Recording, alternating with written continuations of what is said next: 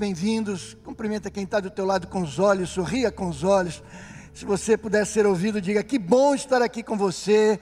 Também muito bem-vindos vocês que estão conosco na celebração aí de maneira virtual, não é?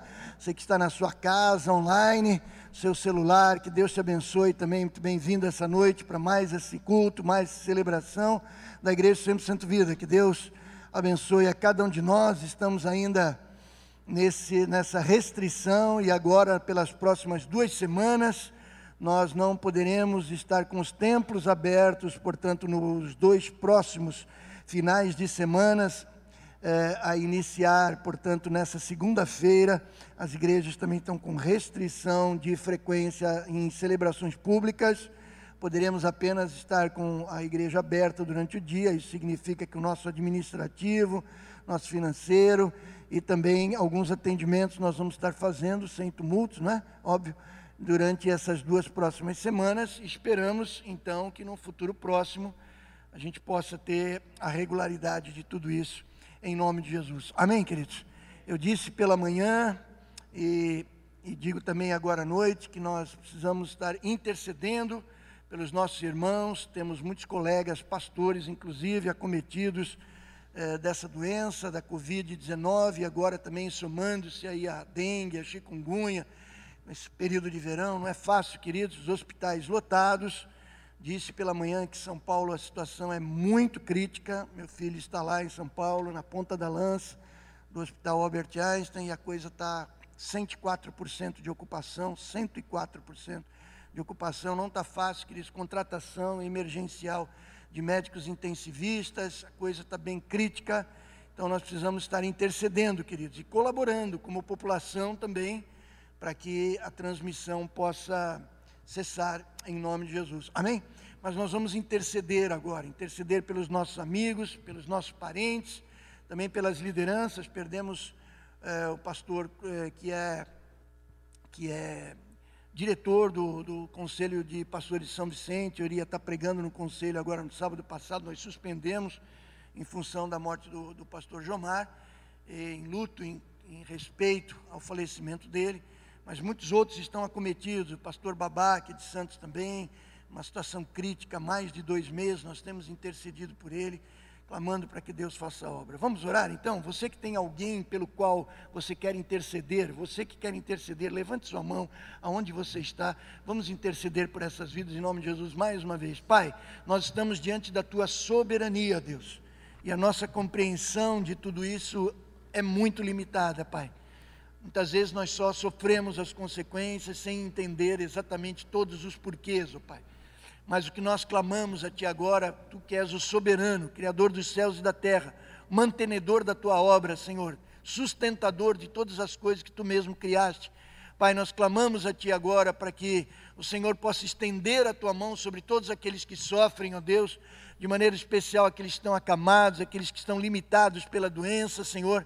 Eu clamo a Ti, Deus, em nome de Jesus, Pai, que o Senhor possa restaurar essas vidas em saúde, Pai também clamamos, como fizemos e temos feito, clamado também, Senhor, pelos profissionais que trabalham nos hospitais, nos locais de saúde, Pai, a fim, ó Deus, de que eles também sejam guardados para poder proteger os outros, para poder tratar dos outros.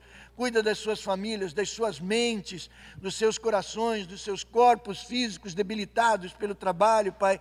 Ajuda o Senhor. E, ó Deus, toma o Brasil nas tuas mãos, eu te peço, meu Deus, em nome de Jesus para que essa nação se curve diante do Senhor e possa ter a sua terra sarada. Nós clamamos agradecidos e o fazemos em nome do teu filho amado, o nosso bendito Salvador Jesus, Pai. Amém, amém, amém. Amém, amados. Deus te abençoe em nome de Jesus. Eu vou pedir agora que, mesmo à distância, é? você possa orar por alguém que está do teu lado agora. Faça isso. Clame a Deus por essa vida. Peça a Deus proteção. Peça a Deus graça. Peça que Deus encha. Peça que Deus unja com seu Santo Espírito. Faça isso agora, meu irmão, minha irmã. Em nome de Jesus, clame. Clame pela vida do teu irmão, porque Deus é poderoso para fazer toda a obra em nome de Jesus. Obrigado, meu Deus, meu Pai, pela comunhão dos santos, Senhor, pela comunhão dos meus irmãos, uns com os outros, ó Pai, porque podemos também interceder uns pelos outros nesse momento, meu Deus e Pai. Oh Pai bendito, toca aqueles que estão nos seus lares agora, que estão com as suas TVs, com o seu computador, com o seu celular, ó oh, Pai, ligados nesta celebração, ó oh, Deus. Toca os nossos irmãos de São Vicente, de Praia Grande, Guarujá, Cubatão, toda essa baixada, Pai. Deus bendito, nós nos colocamos nas tuas mãos, ó Senhor, e clamamos pela unção do teu Santo Espírito, Pai, avivando os nossos corações em tempos que estamos vivendo, Pai. Ajuda a tua igreja nessa hora, Pai. Sabemos porque temos lido na tua palavra as dificuldades que enfrentaríamos nos últimos dias e sabemos que isso é o princípio das dores, ó Pai. Mas ajuda-nos a preservar a fé, Senhor. Ajuda-nos, ó Deus, a perseverarmos. Ajuda-nos, Senhor. Sem ti nada podemos fazer, a nossa suficiência vem do Senhor e por isso que nós clamamos e abençoamos os nossos irmãos em o nome de Jesus. Amém, amém e amém. Abençoe mais uma vez essa vida. Louvado seja o nome do Senhor. Eu peço a gentileza para os irmãos se assentarem, por favor. Vocês devem ter percebido que nessas últimas semanas nós temos limitações legais, inclusive em relação a louvor. Vocês sabem disso, né? Então, aqueles que estão em casa estão recebendo, estão recebendo o louvor gravado que nós temos, para que as nossas celebrações continuem regadas pelo louvor ao Senhor. Amém, queridos? Bom, muito bem, de manhã eu estive pregando aos irmãos a respeito da necessidade de termos o rosto desvendado diante do Senhor, a necessidade de fazermos um autoexame das nossas próprias vidas, até para que possamos, de maneira preventiva, nos livrarmos de todos os problemas que a gente pode antecipar quando fazemos então esse autoexame. Eu gostaria de continuar vez que nós temos a realização da ceia memorial, a ceia do Senhor essa noite, gostaria de continuar no texto de 1 Coríntios, capítulo 11, peço que você abra, porque eu gostaria de compartilhar com os irmãos a respeito do que Paulo diz de discernir o corpo do Senhor Jesus Cristo. Diga comigo, discernindo, volta lá, minha querida, discernindo o pão e o vinho. Ok? O apóstolo Paulo diz que esse é o corpo do Senhor. E durante a, os ensinos a respeito da ceia do Senhor, o apóstolo Paulo diz que há uma atitude, preste atenção, que pode trazer tanto bênção ou eventualmente pode trazer maldição para a igreja do Senhor. Significa que determinadas posturas nossas durante a ceia do Senhor, mas não apenas, é sobre isso que eu quero tratar com os irmãos. A nossa postura na ceia do Senhor, mas não apenas, também em todos os momentos da vida, precisamos então discernir o corpo do Senhor Jesus Cristo. Como título eu, diz, eu escrevi discernindo o pão e o vinho, porque o Senhor Jesus coloca esses dois elementos como constituintes do seu próprio corpo, que faziam parte, evidentemente, você sabe, esses elementos que eram consagrados, que nós também consagraremos daqui a pouco, para que nós possamos comer o pão e possamos beber o cálice. Mas o apóstolo Paulo, repito, preste atenção, ele diz da necessidade de nós discernirmos o corpo do Senhor Jesus Cristo. Então quero tratar com os irmãos a respeito disso, lembrando o que diz o texto. 1 Coríntios capítulo 11, os versos 27 até o verso 31. Vamos ler então.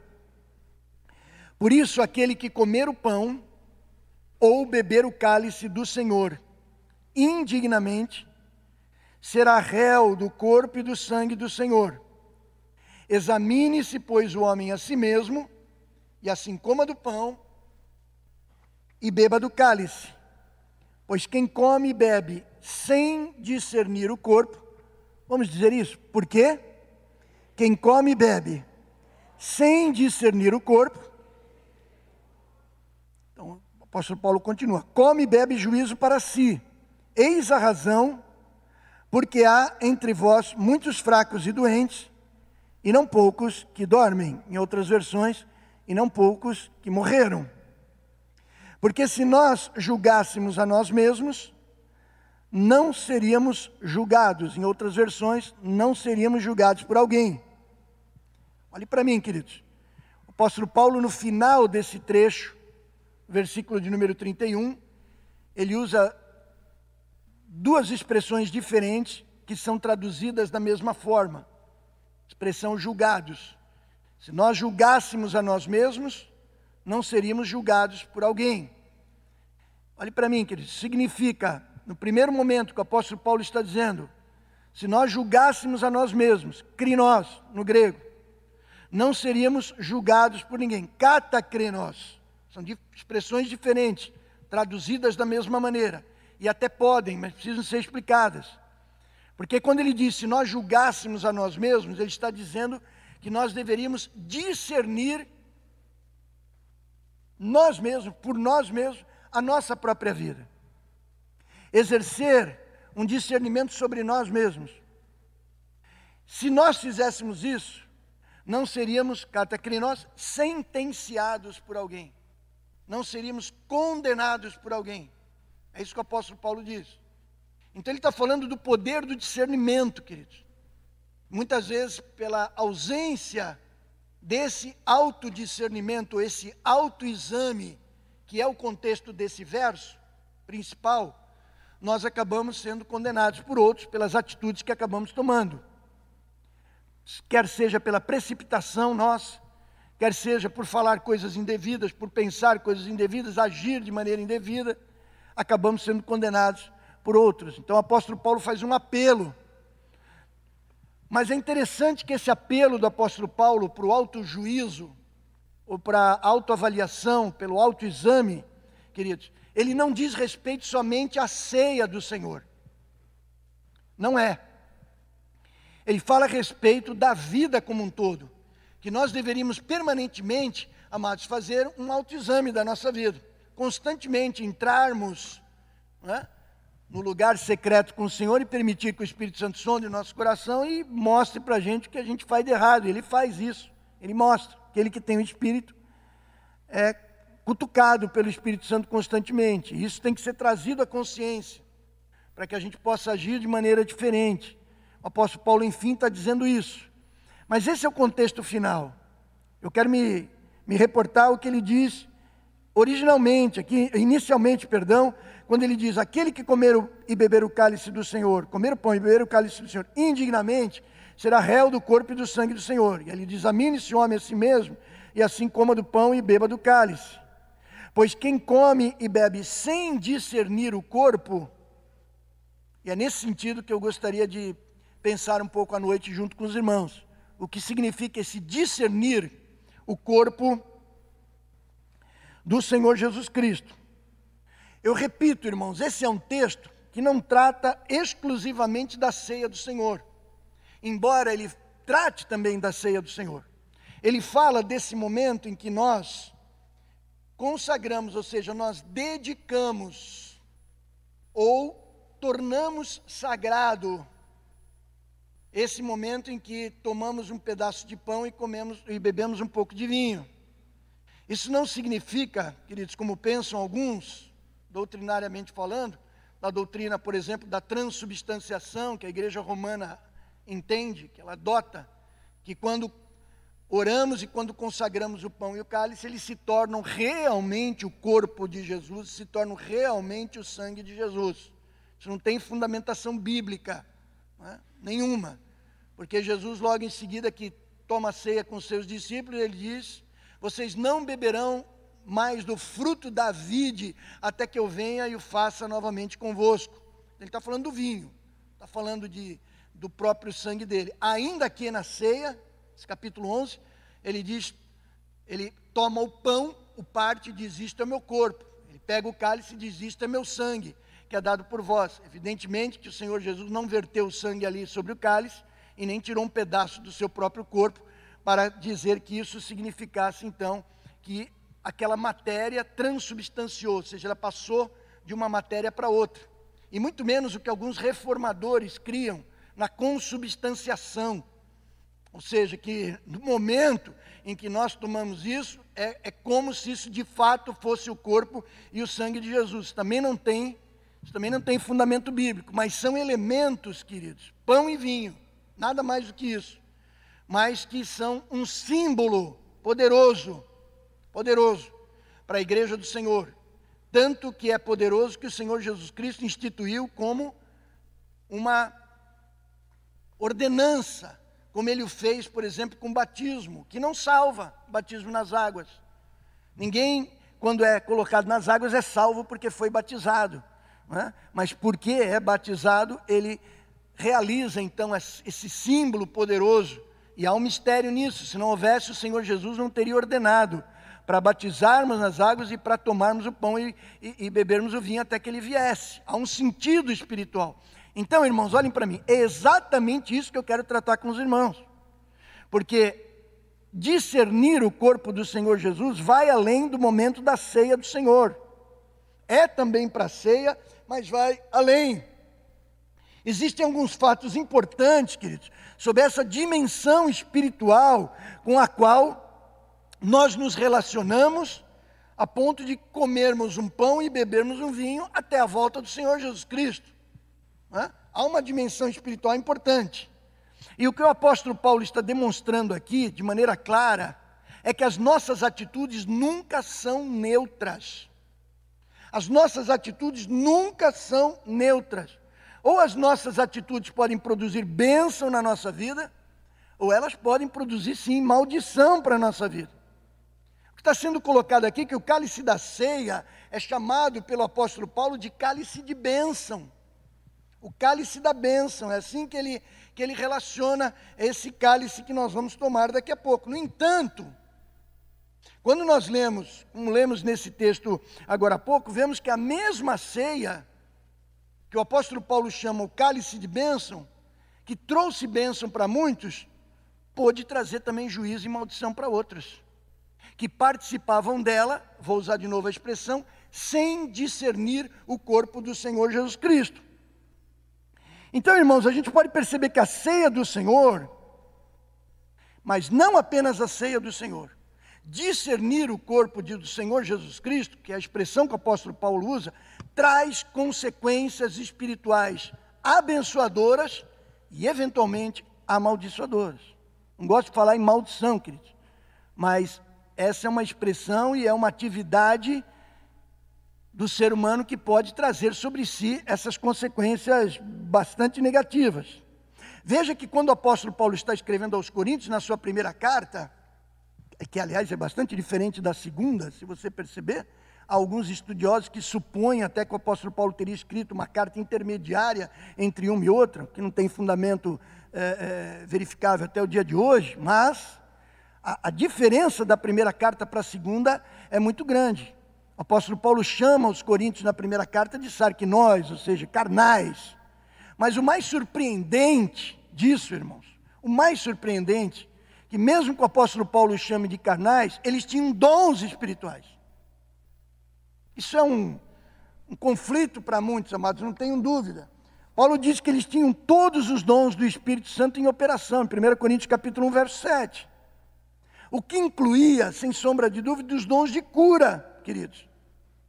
Mas não é surpreendente que o apóstolo Paulo diz aqui, no capítulo de número 11, que entre eles haviam muitos doentes, haviam muitos né, que eram fracos e outros que morriam. Não, peraí, pastor, o apóstolo Paulo está falando no sentido espiritual. Na verdade, querido, não é só no sentido espiritual que isso está sendo tratado. O apóstolo Paulo está dizendo que pela maneira com que eles se relacionavam com o corpo de Cristo, e eu já vou explicar isso exatamente, da maneira como eles discerniam o corpo de Cristo, até mesmo seus corpos físicos adoentavam, enfraqueciam e não poucos morriam por conta disso. Ou seja, a maneira pela qual eles se relacionavam com o corpo de Cristo, a maneira com que eles consideravam a ceia memorial, a ceia do Senhor, de maneira displicente, sem saber exatamente o que estavam fazendo, talvez de uma maneira ritualística, talvez de uma maneira é, simplesmente é, é, cultica apenas ou por costume meramente, ritualística seria a palavra melhor, ou então litúrgica, se você preferir. Isso não trazia bênção para eles, mesmo participando. E mesmo percebendo que no seio da igreja de Corinto havia dons espirituais sendo manifestados, aquilo trazia maldição para a vida deles, porque eles faziam aquilo de maneira relaxada, faziam aquilo sem discernir o que estavam fazendo realmente. O apóstolo Paulo diz: olha, o cálice da bênção, que é a ceia do Senhor, pode estar trazendo para muitos, então, a maldição mesmo que a igreja usufruísse de todos esses dons. E aí o apóstolo Paulo usa a expressão que eles estariam sendo julgados. Então o propósito é, meu aqui essa noite, queridos, não é enfatizar somente a ceia do Senhor em si, mas o princípio espiritual que o apóstolo Paulo está exortando a igreja do Senhor, dizendo que nós deveríamos discernir o corpo de Cristo. Diga comigo, discernir o corpo de Cristo apóstolo Paulo diz que é preciso discernir o corpo de Cristo, senão, ao invés da bênção, nós podemos colher maldição em função disso. E a maldição ou a bênção vão ser colhidas em função das atitudes, não é apenas declaratório, é das atitudes que nós temos em relação ao corpo do Senhor Jesus Cristo. Então, se nós tomamos a falta de discernimento do corpo de Cristo como um princípio de maldição, não discernir o corpo de Cristo. O apóstolo é claro, traz maldição para aqueles que não discernem o corpo de Cristo. Fazem isso de maneira relaxada, fazem isso de maneira inconsciente, inconsequente. Também é verdade, queridos, também é verdade, que se nós reconhecermos ou discernirmos o corpo de Cristo, também isso é um princípio de bênção. Você pode dizer amém? Ou seja, participar da ceia do Senhor sem discernir o que estamos fazendo, pode trazer maldição para a vida, mas participar da ceia do Senhor, discernindo exatamente o princípio espiritual envolvido nisso, queridos, traz grande bênção para as nossas vidas. E os crentes da igreja de Corinto foram julgados, inclusive em sua saúde, queridos, não tenham dúvida disso, por não discernirem o corpo do Senhor. Se tivessem discernido o corpo de Cristo, então certamente eles teriam sido abençoados, inclusive não se adoentando, não é, morrendo, como era o caso de alguns. Nós vemos alguns outros textos da palavra de Deus que, que revelam exatamente esse princípio, ou seja, do discernimento de Jesus por trás das pessoas e por trás de situações. Porque, como eu disse, queridos, essa palavra do apóstolo Paulo não se restringe somente à celebração da ceia memorial, não apenas. Isso aqui é um princípio espiritual que pode ser estendido para toda a vida. O tempo todo precisamos estar discernindo o corpo do Senhor Jesus Cristo. Atrás, por trás das pessoas, do que elas dizem, do que elas aparentam e também por trás de situações, daquilo que elas evidentemente aparentam para nós. E esse é o meio, querido, de nós andarmos na vontade de Deus, discernindo o corpo de Cristo. Então, se Jesus Cristo, queridos, diz que as pessoas Jesus disse isso, que as pessoas seriam julgadas por terem feito bem a Ele ou não. Entenda o link que eu estou querendo fazer, queridos. Jesus disse que Ele quer ser servido através dos outros. Ele quer ser servido quando você serve ao outro, ao teu próximo. A gente não atenta muito a isso, né? Eu quero servir ao Senhor. Jesus diz: Quer servir a mim? Então sirvam uns aos outros.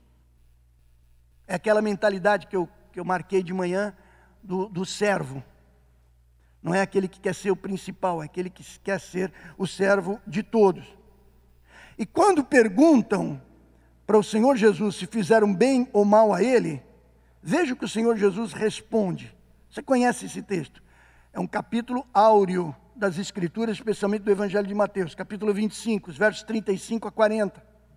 Porque tive fome e me deste de comer, tive sede e me deste de beber, era forasteiro e me hospedaste, estava nu e me vestiste, enfermo, me visitaste, preso, fostes ver-me.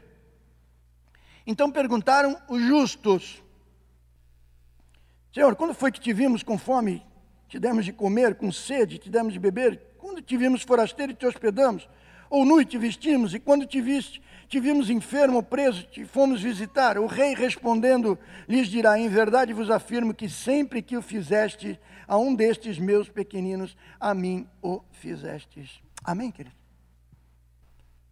O texto de Mateus continua, porque ele diz aos que se, o que eles apartou da sua presença, justamente os mesmos termos que o Senhor Jesus usa. Tive fome, não me deste comer, tive sede, não me deste de beber. Fui forasteiro e não me abrigaste, estive preso, não, não, não me visitaste, estive nu, não me vestiste. Quando é que nós fizemos isso, Senhor? Sempre que vocês deixaram de fazer ao teu próximo, não fizer, deixaste de fazer a mim mesmo. Ou seja, Jesus escolheu ser servido através dos outros. Quando você serve ao outro, você está servindo ao Senhor Jesus, porque, enfim, Ele precisa de nada de nós, amados. Amém? Ele é Deus soberano. O que Ele quer, da maneira que Ele quer ser servido, é que nós sirvamos uns aos outros. Então, o que Ele diz é: sirvam as pessoas, vejam Jesus por trás das pessoas, sirvam a determinadas situações benignas para as pessoas. E quando vocês servirem as situações, as circunstâncias, ou tudo aquilo que é bom para o teu próximo, é bom para a comunidade, você vai estar vendo Jesus por trás dessa situação, não apenas por trás de pessoas. Então, discernir a Jesus por trás de uma situação ou por trás de uma pessoa, que é premissa para a bênção na nossa vida. Você pode dizer glória a Deus? Quem escolheu isso não fui eu, nem você. Quem escolheu isso foi o próprio Deus, foi o próprio Senhor Jesus.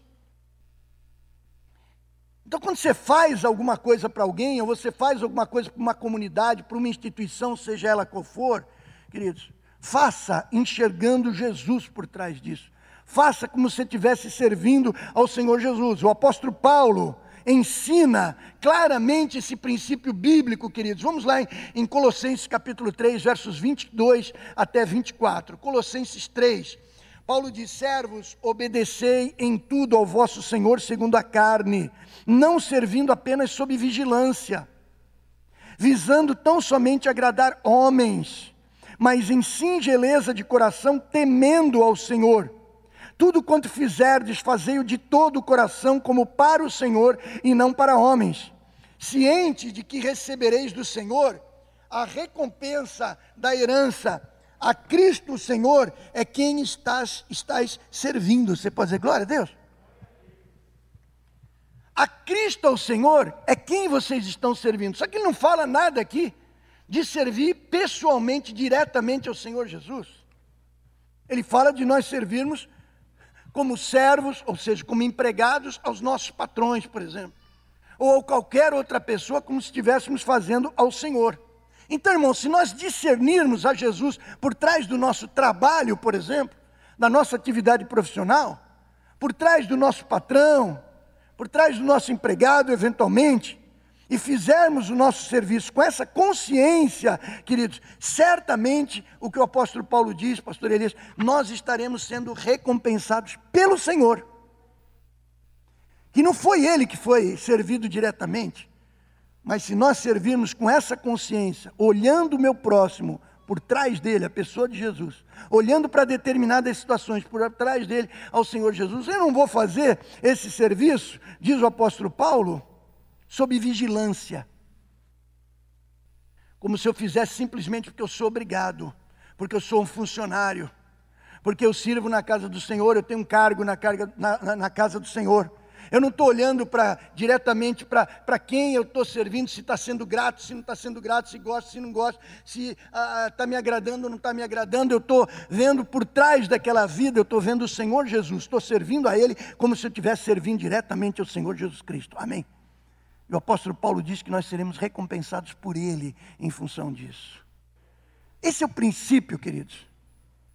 Dentre outras coisas que eu vou dizer aos irmãos, de, ser, de discernir o corpo do Senhor Jesus Cristo. É muito mais amplo do que simplesmente na ceia do Senhor, e esse simplesmente é fundamental, entender o que significa a simbologia sagrada do pão, simbologia sagrada do vinho.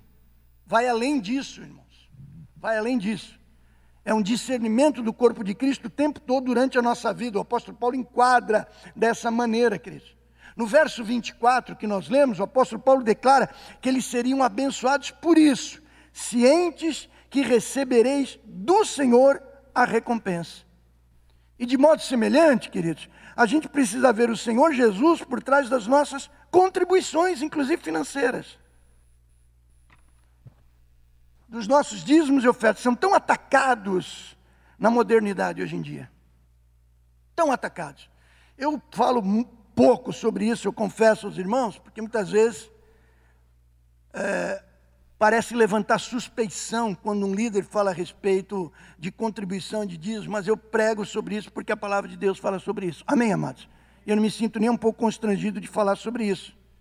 Então, o que o apóstolo Paulo está dizendo nesse contexto é que a gente não está ofertando para homens, queridos, nem para uma organização, simplesmente mas que nós estamos ofertando ao Senhor Jesus Cristo. Amém, queridos? Ah, é fácil para o pastor falar isso, porque é pastor da igreja e tal. É, queridos, eu e a Anica nunca, nunca vivemos em função da igreja financeiramente. Eu não estou dizendo que seja errado, eu acho muito correto, inclusive. Muito correto. Em algum momento a gente precisa também. Mas não é por interesse pessoal de jeito nenhum, queridos. Porque a gente pratica aquilo que a gente que a gente também pede de cada um de vocês, amados. Mas ofertar ao Senhor Jesus Cristo. Tem alguns aspectos aqui que eu quero mostrar para os irmãos distintos. Porque quando a gente fala no corpo de Cristo, diga comigo, corpo de Cristo. O apóstolo Paulo, a, a minha palavra está no sentido, discernir o corpo de Cristo. Mandamento do apóstolo Paulo aqui, em 1 Coríntios 11. Entrar na ceia e viver a vida discernindo o corpo de Cristo. Precisamos entender algumas coisas, porque nós estamos falando de, de dois aspectos muito distintos sobre esse assunto. Em primeiro lugar, é o corpo físico do Senhor Jesus Cristo com o qual ele viveu aqui na terra. O Senhor Jesus sentiu fome, o Senhor Jesus sentiu sede, ele tinha necessidades materiais, e mesmo depois que ele morreu, queridos, e foi ressuscitado, pessoas cuidaram do corpo de Jesus no momento da sua morte, estiveram com ele depois da sua ressurreição, até o momento da sua glorificação. Outro aspecto, que não é só o corpo físico do Senhor Jesus, é aquilo que a gente chama de corpo místico do Senhor Jesus Cristo, que é a igreja do Senhor. Portanto, o próprio corpo do Senhor Jesus e o corpo, o corpo místico, não tem outra expressão, né? É o corpo, a, a igreja invisível, que é a reunião dos crentes em Jesus Cristo, que é a sua igreja que a gente chama de corpo corporativo, que é isso que nós somos, aqui a assembleia, a eclesia, o ajuntamento que nós estamos vivendo. Então veja que o apóstolo Paulo diz aos Efésios, capítulo 1, versos 22 e 23, leia comigo. E ele lhe, suje... e ele lhe sujeitou todas as coisas debaixo do, dos pés, e para ser a cabeça sobre todas as coisas, e o deu à igreja. Eu amo esses versos, porque eu sempre leio esses versos. E o deu à igreja a qual é seu corpo, o complemento daquele que enche tudo em todas as coisas. Você pode dizer amém, igreja? O apóstolo Paulo fala do corpo do Senhor Jesus Cristo, o próprio corpo físico dele, mas fala do corpo místico também, que é a igreja do Senhor. Então, olha aqui. Essa é a, essa, essa é a coisa que você deve guardar bem. Discernir o corpo do Senhor Jesus Cristo vai muito além da importante, do importante discernimento do que é o pão e o vinho, mas é discernir a própria pessoa do Senhor Jesus e discernir também o corpo de Cristo que é a igreja. Essa é uma postura exigida de nós, queridos, porque a igreja no Novo Testamento é chamado de corpo de Cristo. E isso é um fundamento bíblico inquestionável. É doutrina bíblica, queridos. Então, se eu tenho que discernir o corpo de Cristo, eu tenho que olhar para a igreja do Senhor Jesus Cristo e não e olhar além de vocês próprios, de mim próprio, enxergar Jesus por trás de cada um de vocês, enxergar situações, Jesus por trás das situações com as quais a igreja está envolvida e servir aos meus irmãos e atender a essas situações como se eu estivesse fazendo diretamente para o Senhor Jesus Cristo. Amém, amados? E se você tiver um muito obrigado ou não tiver, se você tiver uma gratidão ou não tiver, se você tiver uma decepção ou não tiver, quem está contabilizando o teu trabalho no Senhor é Jesus Cristo. Quem vai passar o risco embaixo, fazer a soma e computar as obras das tuas mãos, não obras meritórias, mas obras porque você ama o Senhor, é o Senhor Jesus Cristo, queridos. É muito bom que uma liderança, é muito bom que os irmãos, é muito bom que cada um de nós reconheçamos e sejamos gratos por aquilo que os nossos irmãos fazem, mas isso não é fundamental para servirmos. Porque às vezes você vai ter isso e às vezes você não vai ter. Às vezes você vai ter isso e às vezes você não vai ter, mas você vai continuar independentemente disso. Amém, amados? Como se tivesse de fato servindo ao Senhor. Veja o que o apóstolo Paulo diz, 1 Coríntios capítulo 12 agora, vamos um pouquinho mais à frente. Os versos 12 a 14. Porque assim como o corpo é um e tem muitos membros, todos os membros, sendo muitos, são um só corpo, assim é Cristo também. Pois todos nós fomos batizados com, em um espírito, formando um corpo, quer judeus, gregos, servos, livres, e todos temos bebido de um espírito, porque também o corpo não é um só, mas muitos. O apóstolo Paulo ele aprofunda essa questão. Então é muito relevante, queridos, o fato de nós destacarmos, preste atenção, esses dois aspectos diferentes daquilo que o apóstolo Paulo diz, discernir o corpo de Cristo, o corpo físico de Jesus e ao mesmo tempo o corpo místico de Jesus, que é a igreja, que é a igreja do Senhor. Porque isso vai ajudar a gente a fazer um paralelo espiritual, queridos. Vamos aprender princípios espirituais de como Jesus tratou o seu próprio corpo físico, como as pessoas ao redor de Jesus trataram o seu corpo físico e como nós temos que tratar a igreja do Senhor. Esse é o princípio espiritual envolvido que a gente tem que ter atenção.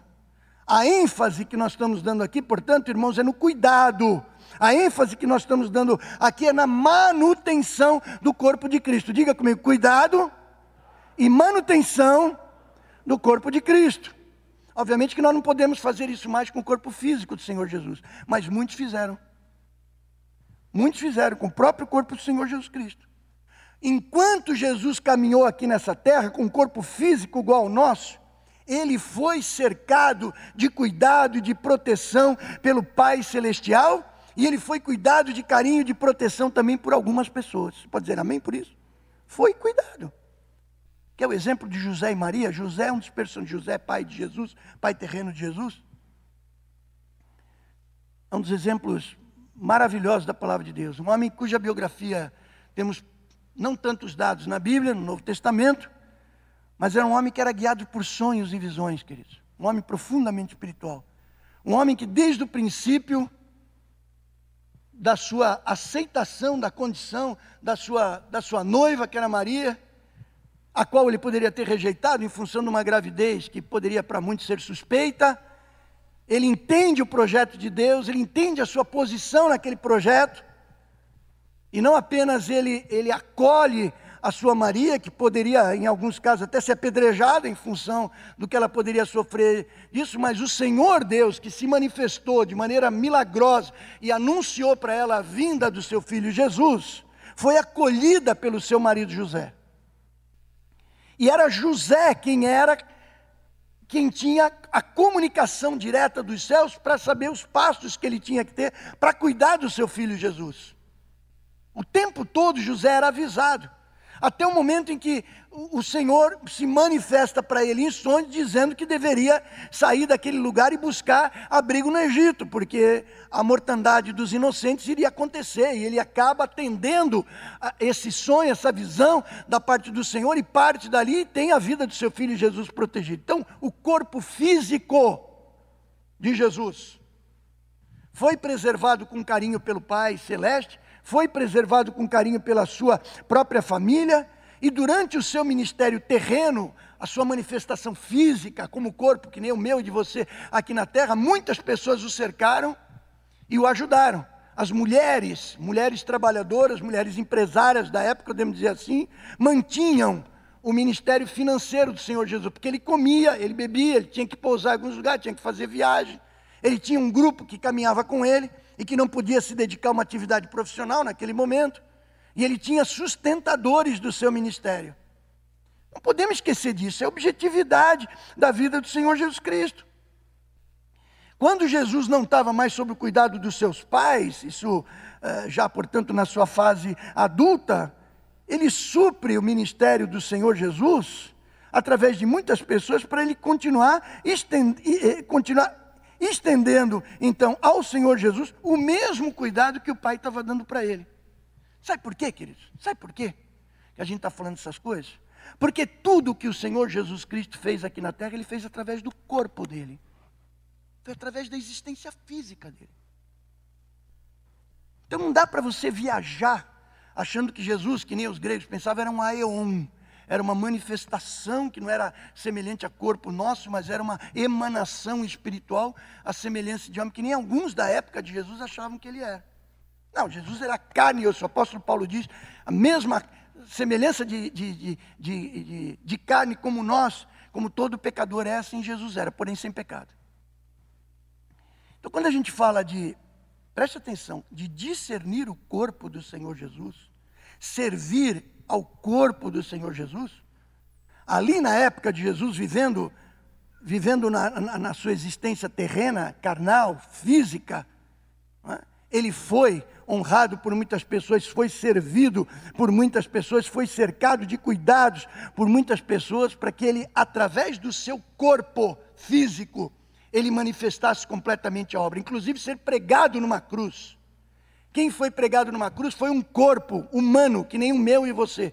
Quem sofreu chicotadas, cusparadas, quem sofreu dores, quem recebeu uma coroa de espinhos, quem foi humilhado, quem foi usurpado, quem foi é, rebaixado por todos, foi um corpo semelhante ao meu e você. Uma pessoa semelhante ao eu e você. Quem foi crucificado foi um cordeiro imaculado, mas é um corpo humano. Um homem sem pecado e através desse corpo humano sacrificado em meu favor e, e, e, a teu favor, nós podemos estar sentados hoje aqui, levantar a mão e dizer obrigado pela minha liberdade, obrigado pela minha salvação, obrigado pelo perdão dos meus pecados, obrigado pela esperança de vida eterna, obrigado pelo selo do teu Espírito Santo, obrigado porque eu vou passar a eternidade com o Senhor. Através de um corpo, um corpo humano. Jesus manifestou sinais, prodígios e maravilhas através de um corpo semelhante ao meu e o seu. Então, quando eu aplico o princípio espiritual do cuidado de Deus Pai pelo corpo do Senhor Jesus, e quando eu exerço o discernimento que o apóstolo Paulo pede que a gente exerça para o corpo místico de Cristo, que é a igreja do Senhor, eu tenho que entender que é pela igreja do Senhor, ou seja, que é pela vida de cada um de vocês que estão sentados aqui essa noite, queridos, que Deus vai manifestar a sua obra no meio onde a gente está vivendo. Que Deus vai manifestar a sua obra mundo através do corpo de Cristo, a igreja. Mas não pense que é uma instituição que abstrai as suas pessoas. A igreja do Senhor vai fazer. Quem vai fazer, meu chapa? É eu e você. Somos nós. O corpo de Cristo que vai ser visto pelas pessoas que estão aí fora, que vai realizar a obra de Deus, queridos, no poder do Espírito Santo, diga amém. No poder do Espírito Santo somos nós, são gente de carne e osso, são vidas. O mundo vai olhar para a igreja do Senhor, que significa o mundo vai olhar para nós e vai ter que reconhecer algo que ele não vê em outro lugar, somente na igreja, que é sinal do reino de Deus, aponta para o reino de Deus, que é a agência do reino de Deus na terra. Você pode dizer glória a Deus? Não precisa levantar a cabeça, ficar todo orgulhosão, não, mas assuma, vamos assumir. Porque o apóstolo Paulo diz que é nessa hora que nós temos que discernir o corpo do Senhor. Olhar para o meu irmão, para a minha irmã, olhar para a igreja do Senhor, não é a instituição, o CNPJ, né, a corporação, igreja, não, é olhar para as vidas com as quais eu convivo, na comunidade onde eu convivo. Na comunidade onde eu convivo, na comunidade onde Deus tem me dado os ministérios, na comunidade onde você tem exercido o serviço do Senhor. Olhar para os irmãos e ver Cristo por trás dele. Vamos dizer assim, por trás. Servir ao teu irmão como se estivesse servindo a Cristo. Servir a causa do Senhor como se estivesse servindo ao próprio Senhor. Entendendo que a tua recompensa não vem da instituição, não vem da corporação, vem diretamente do Senhor, como diz o apóstolo Paulo. Amém, amados? É isso que o apóstolo Paulo diz. Lucas capítulo 8, versos 1 a 3. Você está pequenininho, está dando para vocês lerem, amados? Depois disso, Jesus ia passando pelas cidades e povoados, proclamando as boas novas do reino de Deus. Os doze estavam com ele, e algumas mulheres que haviam, haviam sido curadas de espíritos malignos e doenças. Maria, chamada Madalena, de quem haviam saído sete demônios. Joana, mulher de Cusa, administrador da casa de Herodes. Susana e muitas outras mulheres. Essas mulheres ajudavam a sustentá-los com os seus bens. Ninguém pode dar um glória a Deus aí? Tem muita gente dizendo que é a maior praga do, do, da opressão da mulher no mundo atualmente é a tradição judaico-cristã. A tradição judaico-cristã hoje é culpada de tudo. As besteiras, as burradas, a malignidade que a humanidade faz até o dia de hoje é responsável por nada. Louvado seja o nome do Senhor. Eu falo isso para todo mundo quando vem com essa conversa para cima de mim. Louvado seja o nome do Senhor pela tradição judaico-cristã. Louvado seja o nome do Senhor. Louvado seja o nome do Senhor. Mesmo com os erros que a igreja historicamente cometeu, louvado seja o nome do Senhor pela tradição judaico-cristã. Pela influência que o mundo cristão, pela cristandade trouxe para a humanidade, queridos. O que está sendo colocado aqui é que mulheres mulheres sustentavam o ministério do Senhor Jesus. Aí você pode perguntar, por que Jesus precisava de dinheiro? Eu já disse aqui para os irmãos. Não é diferente de mim e de você. Ele vivia num corpo físico, ele comia, se vestia. Ele viajava com os seus, precisava de hospedagem. Embora nem sempre ele gastasse com isso exatamente, mas outras coisas exigiam eventualmente pagamento. Por que, que eram tão importantes esses cuidados com o corpo do Senhor Jesus, queridos? porque é pelo meio do seu corpo físico que o Senhor Jesus agia. Você pode dizer amém por isso? Isso é simples. É por meio dele mesmo, do seu corpo, que ele fazia o que ele fazia, queridos. Ou seja, todas as bênçãos que Deus oferece à humanidade, queridos, são consequências da vitória que o Senhor Jesus Cristo consumou no ministério da sua encarnação de Deus ter sido feito carne e habitado entre nós, como um ser humano como eu e você. Diga glória a Deus. Todo benefício de salvação eterna que a humanidade tem veio através de um corpo humano, da pessoa bendita do Senhor Jesus Cristo, da obra que ele realizou através do seu corpo. Podemos esquecer disso, irmãos. É um camarada que nasceu no ventre da sua mãe. Maria, sofreu dores de parto, eventualmente ela pariu o seu filho do seu próprio ventre. Divinamente fecundado, é verdade, mas pariu um filho, um filho. Maria amamentou Jesus, Maria trocou as fraldas de Jesus. Criou o menino como uma criança que nem a outra, queridos. E através desse corpo humano, corpo igual ao meu, que Jesus realizou toda a obra que ele realizou na cruz do Calvário. Isso nos faz entender o jump aí, o salto que o apóstolo Paulo está fazendo da compreensão disso para nós olharmos para a igreja do Senhor, não de uma maneira, sabe, etérea, de uma maneira como se a igreja do Senhor Jesus Cristo caminhasse como uma coisa, uma bolha que vai avançando. Não, que avança em função de cada um de nós, da disposição de cada um de nós para fazer a obra do Senhor. Diga, eu estou nessa, em nome de Jesus. Amém? E quais são os cuidados que nós temos que tomar com o corpo, com o nosso corpo no dia de hoje, porque há esse paralelo?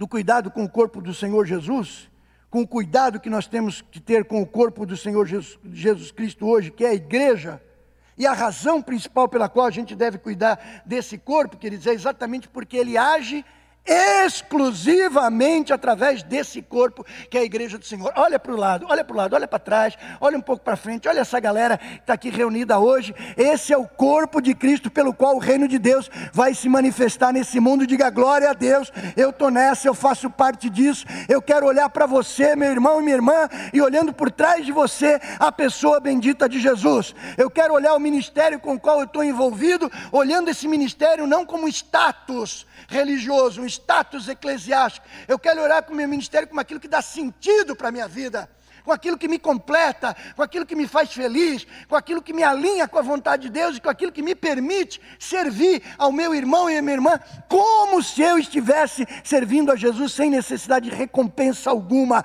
porque eu sei que a recompensa, Paulo diz, é Ele quem vai dar. Aplauda o nome do Senhor, amados. É isso que o apóstolo Paulo diz.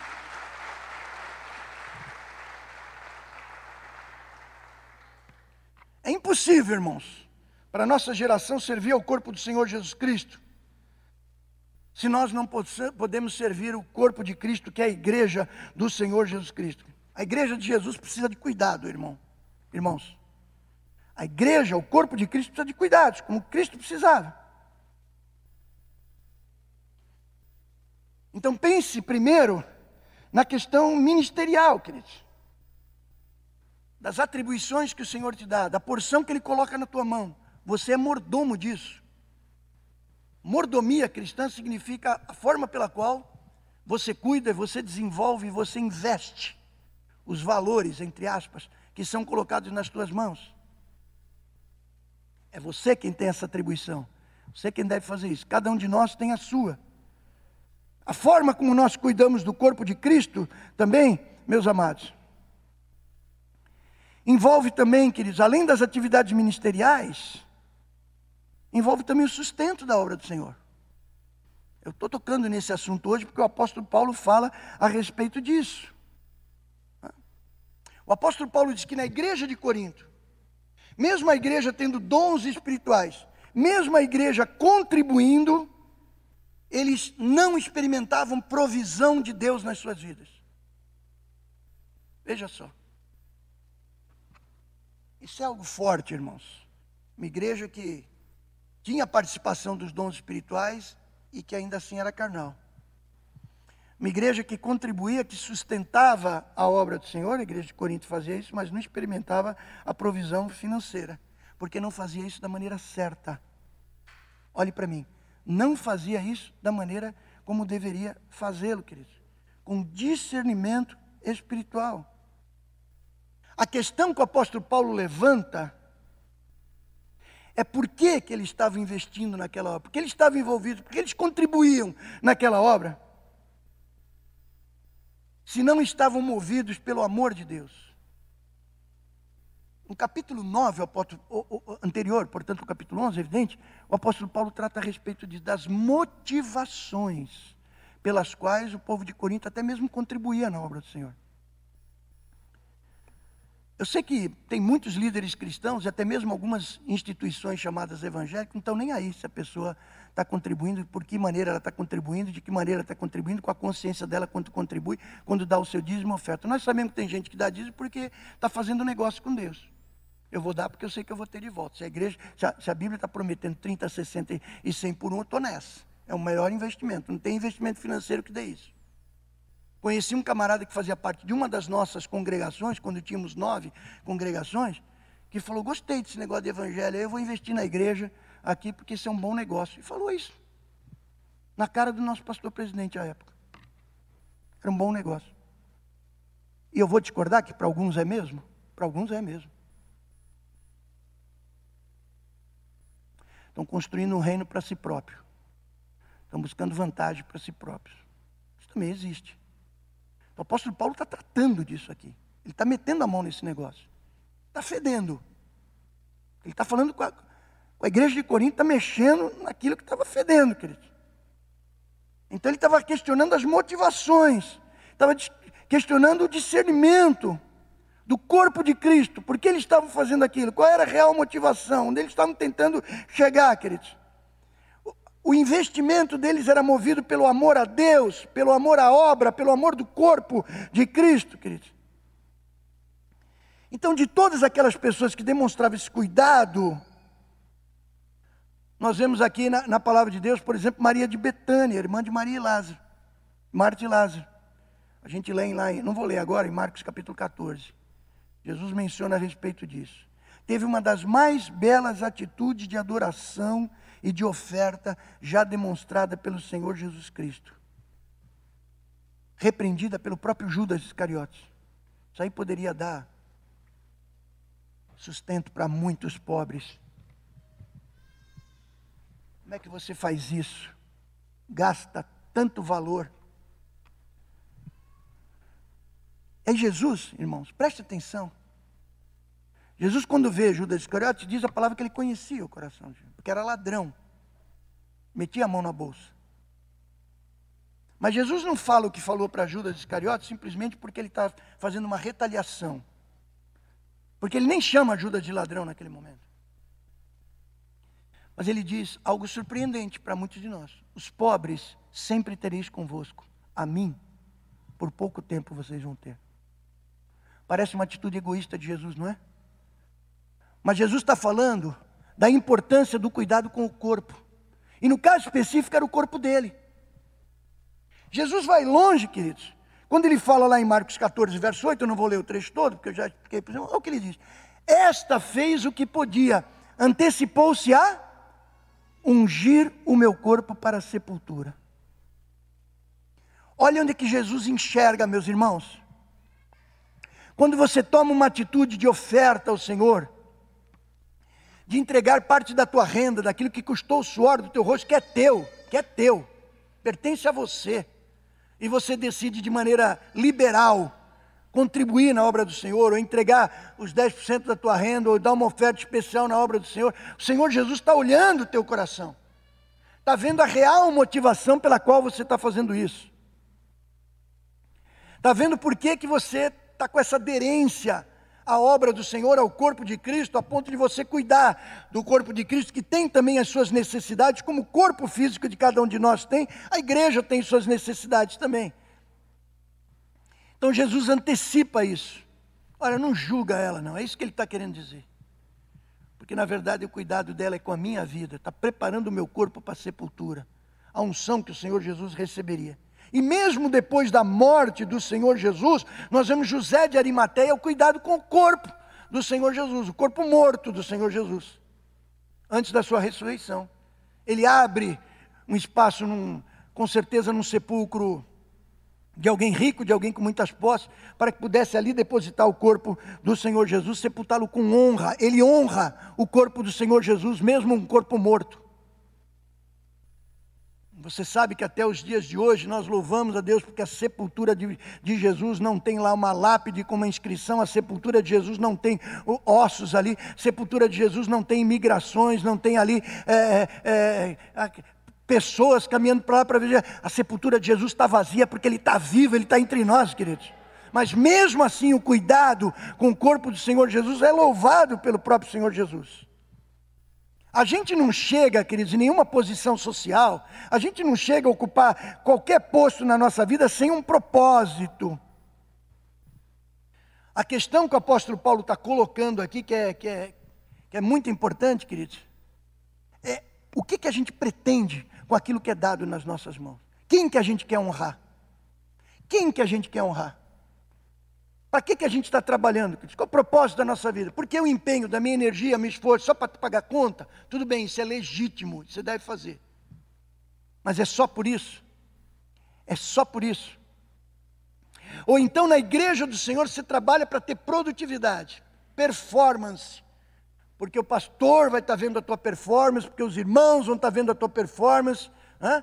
E Jesus, quando estiver contigo lá na eternidade, você que está preocupado com performance, você está preocupado com produção, ele pode chegar e dizer: Nunca te conheci. Porque aqueles caras que chegaram diante de Jesus disseram: Em teu nome fizemos isso e aquilo. Fizemos coisa pra caramba. Expulsamos demônio, curamos enfermos. Maravilha, sinais isso, maravilha. Nunca vos conheci. Isso porque o fruto não é importante? Claro que não. A Bíblia diz que nós seremos conhecidos pelos frutos. Mas o fruto está honrando a quem?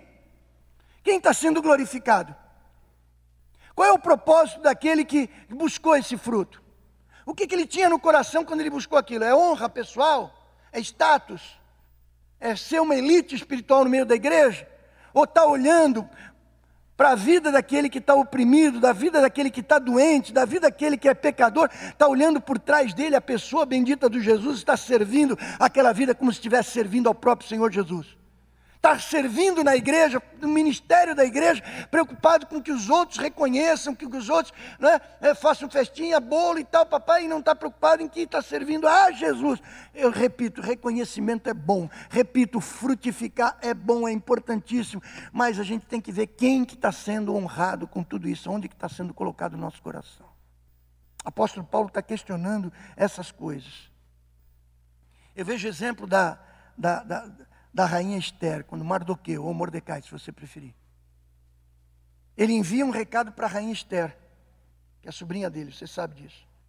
Para que ela intercedesse junto ao rei a favor do povo de Israel. Por isso que Esther é considerada na Bíblia um pré-tipo de Jesus. Não significa que ela é uma encarnação, pré-encarnação, nada disso. É um pré-tipo de Jesus. Como José do Egito era um pré-tipo de Jesus, como outros foram pré-tipos de Jesus. Porque é libertador de um povo.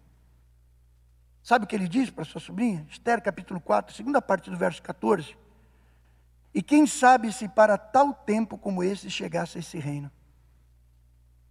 Está falando a respeito de um propósito, de uma vida, querido.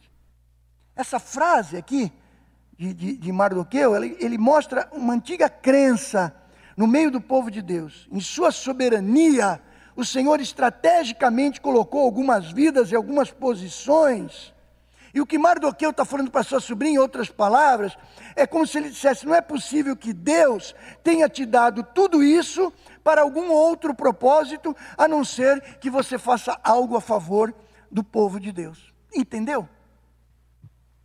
O povo de Deus, os israelitas criam nisso. Que quando Deus dava uma atribuição para alguém, ele tinha um propósito naquilo. Isso é um princípio espiritual importante que continua vigente nos dias de hoje. Se Deus está colocando algo nas tuas mãos, queridos, Ele tem um propósito superior, principalmente para que você sirva, para que você honre, para que você possa discernir o corpo de Cristo, para que você possa abençoar a igreja do Senhor de maneira principal. Você pode dizer glória a Deus por isso? O princípio continua o mesmo, queridos. Quando a gente investe na obra do Senhor com esse discernimento, queridos, de pessoas que estão fazendo algo pela, pelo corpo de Cristo, o que Paulo diz aqui na ceia? Que nós somos abençoados e não amaldiçoados. Quando a gente não discerne isso, a gente está fazendo por outro propósito, ou para nós mesmos, ou por outra razão qualquer, que não discernir o corpo de Cristo, não vem bênção, ao contrário, vem maldição. Ainda que eu esteja envolvido com a religiosidade, ainda que eu esteja envolvido com a atividade eclesiástica, Digo isso com toda ousadia, irmãos. É importante discernir o corpo de Cristo nesse momento. E se algum espertinho, irmãos, se algum espertinho tentar se aproveitar do amor que a gente expressa e fizer mau uso ou apropriação indébita dos recursos e dos bens que o povo de Deus oferece na casa do Senhor, não vai se entender com a assembleia da igreja apenas, não vai se entender com a liderança da igreja, vai se entender com o próprio Deus e vai pagar por isso. Pode até se dar muito bem aqui no tempo presente, mas um dia vai comparecer perante o Senhor. Os olhos de Jesus vão traspassar essa vida, vai estar nu, transparente diante do Senhor e vai ter que responder pelos atos. Por isso que o tempo de salvação, de arrependimento, de conversão é hoje. Amém, amados? E que todos nós tenhamos consciência disso. E também, Paulo está dizendo aqui a respeito de outras formas de expressar o amor pelo corpo do Senhor Jesus, que deve acompanhar essa atitude. Portanto, quando eu exerço o ministério, já falei a respeito disso, tem que ter essa compreensão mais profunda sobre a razão do porquê eu estou servindo a igreja do Senhor, ou na igreja do Senhor. Eu estou falando isso numa ceia, propositalmente numa ceia. Estou falando isso especialmente para o corpo de Cristo, que é a igreja do Senhor. Eu sonho, queridos, sonho realmente com uma geração, somente uma geração jovem, que vai revolucionar esses últimos dias que nós estamos vivendo com o Evangelho do Senhor Jesus Cristo. Mas a história da igreja, que eu faço questão de estudar sempre, de ler sempre, de recordar sempre, o movimento eclesiástico, história da igreja. É uma disciplina até. Mas além da, da questão factual apenas, o espírito que movia a igreja do Senhor durante toda a história sempre teve alguns ingredientes e muito importantes. Primeiro, primeiro ingrediente é uma nova mensagem. Eu não estou falando que a, Bíblia mudou. Não estou dizendo que, que nós vamos nos amoldar ao que o mundo quer ouvir. Quando eu falo que há necessidade da nova geração ter uma nova mensagem é sermos novos ministros para uma nova realidade. Amém? É isso que eu vou falar amanhã na live, inclusive. Dando um spoiler aqui para vocês. Mudando com as mudanças. Significa que a igreja perdeu o seu conteúdo, que ela perdeu o seu chamado, que a igreja perdeu o seu sentido, de maneira nenhuma. Mas significa, queridos, que nós temos que entender como Davi entendeu, e por isso que a menção que existe no Novo Testamento Davi é que ele serviu a sua geração e foi recolhido pelo Pai.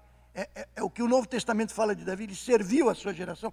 Que nós, que não vivemos há dois séculos atrás, nem três à frente, que nós sirvamos a nossa geração com uma mensagem contextualizada para o povo do dia de hoje. Amém, queridos? A igreja precisa ser relevante. Quem tem a resposta não é o Bolsonaro, nem o Dória, nem quem quer que seja. Quem tem a resposta para o mundo é a igreja do Senhor. E a igreja que muitas vezes só apagou a luz da história, foi a última a sair. Infelizmente. Infelizmente. Mas que tem que assumir o protagonismo, querido. Nós temos que dar resposta para o mundo doente, para o mundo ansioso, para o mundo depressivo. A igreja tem que oferecer resposta, queridos. E essa nova mensagem que nós precisamos mas também precisamos de um segundo ingrediente. Irmãos e irmãs dispostos a trabalhar na causa do Senhor. Amém? Diga comigo, uma nova mensagem, bem forte, uma nova mensagem, disposição para trabalhar pelo reino de Deus e recursos para essa causa. Diga recursos para essa causa. Talvez você não tenha tanta convicção para falar nisso, mas vamos falar de novo. Recurso para essa causa. O Senhor tem sustentado a igreja 100% vida, querido. De maneira, de maneira milagrosa, irmãos. Amanhã, 8 horas da manhã, nós vamos estar dando conta de mais uma etapa da carga que nós recebemos em vitória, em nome de Jesus. Eu creio que vai dar tudo certo mais essa. E nós estamos agora concluindo os compromissos que recebemos de três anos atrás. Achei que iam ser em cinco anos. Creio hoje que vão ser em quatro. Quem sabe Deus antecipa vai ser em menos tempo ainda. Sabe por quê, queridos? Não é porque choveu do céu, não é porque recebemos do, da Suécia, não é porque recebemos dos Estados Unidos, não é porque recebemos do governo estadual, federal, é porque você contribuiu. Você fidelizou o teu dízimo, você deu tua oferta. Esse dinheiro para cumprir os compromissos que nós temos, veio do corpo de Cristo, veio de cada um de vocês, amado. Gente como eu e você. É isso que nós precisamos entender.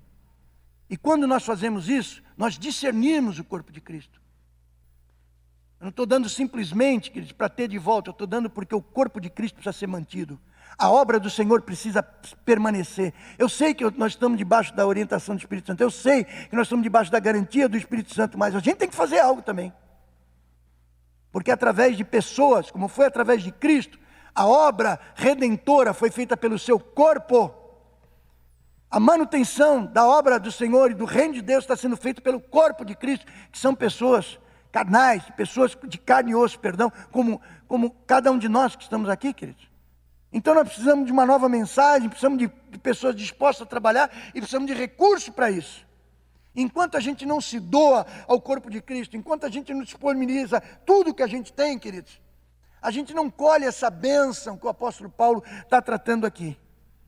Portanto, o apelo que eu faço essa noite, queridos, que o apóstolo Paulo faz na hora da ceia do Senhor, é para discernirmos o corpo de Cristo. E quando nós fazemos isso, o Senhor vai liberar muito mais do que nós precisamos. Você pode aplaudir o nome do Senhor, amados? Fique de pé, onde você está.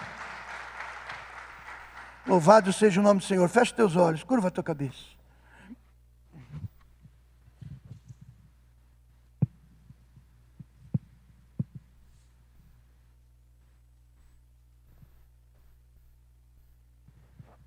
Aleluia.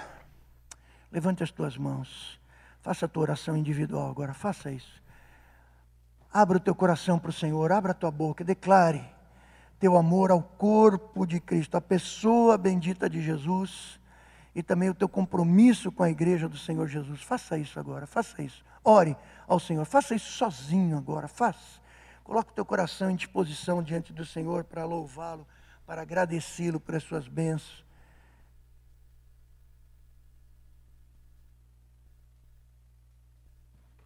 Te glorificamos, Senhor. Te bendizemos, meu Deus e Pai. Te agradecemos pela tua palavra, pelo discernimento, ó Deus, que a tua palavra nos traz, ó Deus, a fim de que possamos em tudo o que fazemos, Senhor, discernir o Senhor por trás de cada vida, por trás de cada situação. Eu te louvo e te agradeço pela vida dos meus irmãos que estão aqui, irmãos de carne e osso, como eu, Senhor, que têm colocado as suas mãos, os seus membros em prol da obra do Senhor, para que a tua obra continue até o dia final, a fim de que muitas vidas possam ser resgatadas, porque é o amor pelas vidas que nos faz fazer isso, nos dedicar ao Deus e muitas vezes até perder, porque sabemos que vamos estar ganhando também. Nós te agradecemos, Jesus, por esse momento, pela tua palavra, pela presença do teu Espírito Santo entre nós, pelo discernimento que esse Espírito nos dá, íntimo, Senhor, de que a tua palavra é a verdade e é por essa verdade que nós seremos libertos, Senhor. Nós te louvamos, te agradecemos e o fazemos em nome do Senhor Jesus. Amém. Amém.